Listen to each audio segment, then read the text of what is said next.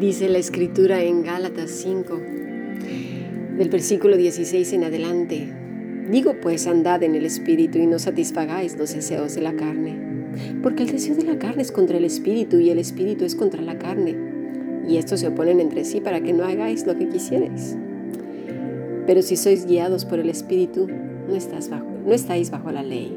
Y manifiestas son las obras de la carne, que son adulterio, fornicación, inmundicia, lascivia, idolatrías, hechicerías, enemistades, pleitos, celos, iras, contiendas, disensiones, herejías, envidias, homicidios, borracheras, orgías y cosas semejantes a estas acerca de las cuales os amonesto.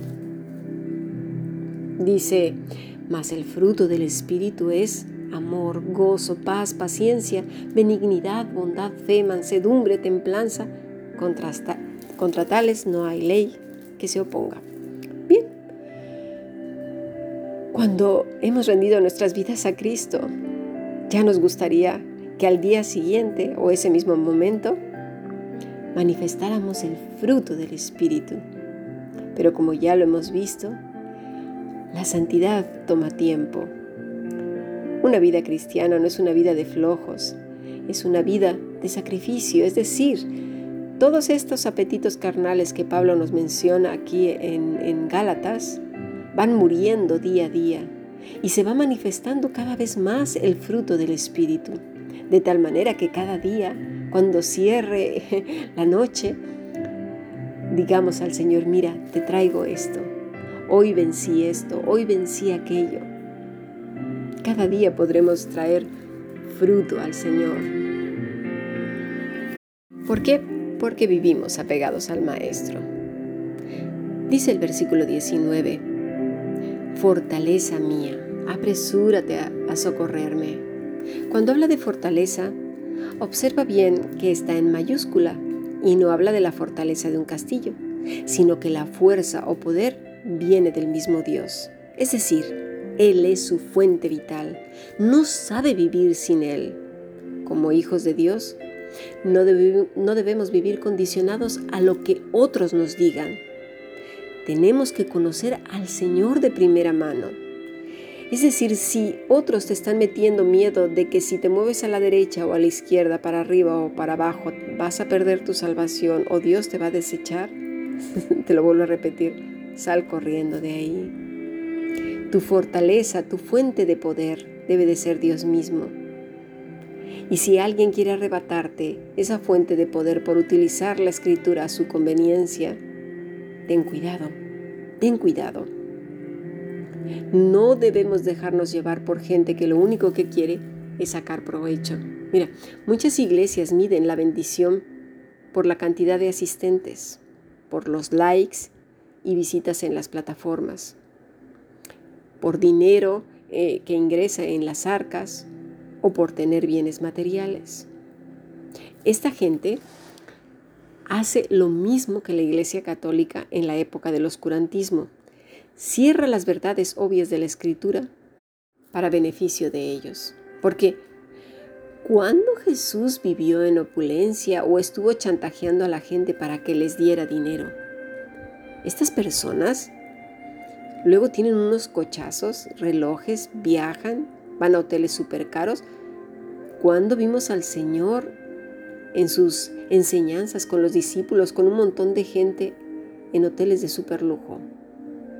Pongamos atención, por favor. No seamos indulgentes con estas personas porque los creemos los ungidos. Cuidado. Cuando a los apóstoles o los apóstoles condicionaron a las personas y les hicieron creer que en la medida que daban iban a tener más dinero de vuelta? ¿Cuándo? Es que de verdad es para horrorizarse la mercadería que se ha convertido el reino de los cielos. Seamos listos, tengamos discernimiento, hagamos lo que los vereanos, lo que hizo Lucas, investigar. Y a esto precisamente vamos a ver en el versículo 19. Habla del poder del perro. Y es que muchas veces para insultar se utiliza esta palabra y hay gente cristiana que la usa, pero no se han dado cuenta a qué se está refiriendo aquí el salmista. No se refiere a un gentil para insultarlo, ¿eh? ni al judío, porque con quien se está tratando es con judíos y los judíos no son gentiles, eran hermanos. Así que la palabra que se utiliza aquí para perro es kelev, que quiere decir aullar, atacar. Pero, ¿a qué o qué? Bueno, la palabra en sí quiere decir prostituto. Sí, prostituto. Era un pueblo que se había prostituido.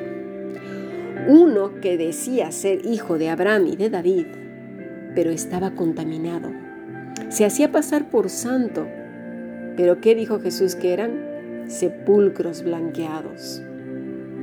Y así como Cristo con el Padre eran uno, ¿sí? Porque eso está diciendo este pasaje. Mío, una comunión íntima. Nos está atacando este pueblo que se ha prostituido, es un prostituto, se han contaminado. Y todas estas corrientes han utilizado la escritura para beneficio personal, ya sea de poder de lo que sea, siguiendo a personas. Mira, ponle lo que quieras, estamos viviendo tiempos muy peligrosos. Estos tiempos, los últimos tiempos, se caracterizarán por una iglesia apóstata.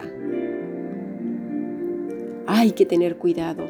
Vayamos a la escritura una y otra y otra vez. Miremos a Cristo Miremos a Cristo.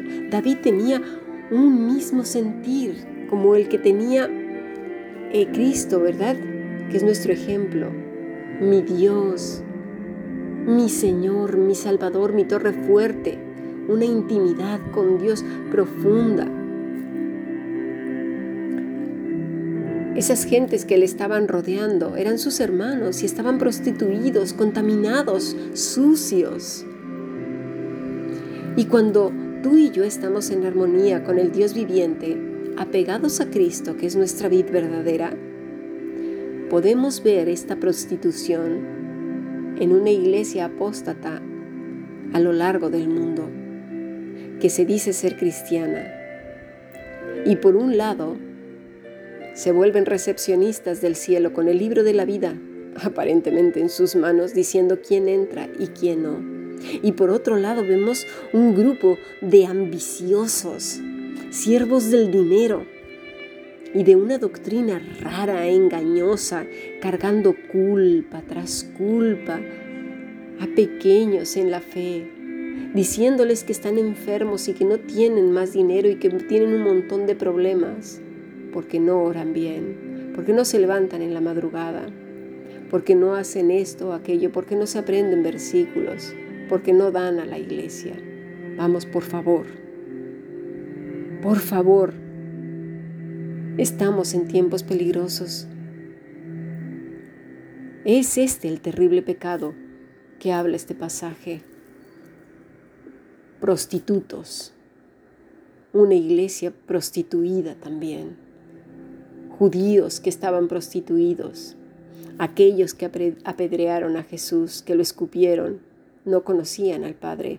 Y nos estamos encontrando con esta misma situación. No conocen al Padre, no conocen al Hijo y el que no conoce al Hijo no conoce al Padre. Tenemos que ser cuidadosos.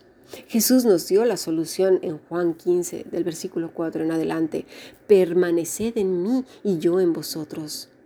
Como el sarmiento no puede dar fruto por sí mismo si no permanece en la vid, así tampoco vosotros si no permanecéis en mí. Yo soy la vid y vosotros los pámpanos. El que permanece en mí y yo en él, ese da mucho fruto, porque separados de mí nada podéis hacer. Si alguno no permanece en mí, es echado fuera. Mira, a quien tenemos que permanecer apegados es a Cristo. Yo no estoy diciendo que no haya que asistir a una iglesia, no. Pero sí lo que estoy diciendo es que somos responsables de estar apegados a Cristo y todo aquello esté apartado de lo que Jesús vivió, dijo, experimentó y nos advirtió, nos alejemos. Todas aquellas cosas que se alejen de las enseñanzas escritas en las epístolas, fuera. Cristo está presente en toda la escritura, en toda la escritura. Ya lo estamos viendo ahora en el Salmo 24, digo 22, en el 23 y luego vamos a estudiar el 24. Estos estudios están encaminados simplemente y llanamente a llevarnos a la cruz del Calvario, a conocer a Cristo, a quien realmente debemos rendir nuestra vida, nuestra reverencia y temor. En el momento en que tú empieces a sentir miedo, temor de estas personas, ya te encuentras en, en el camino equivocado.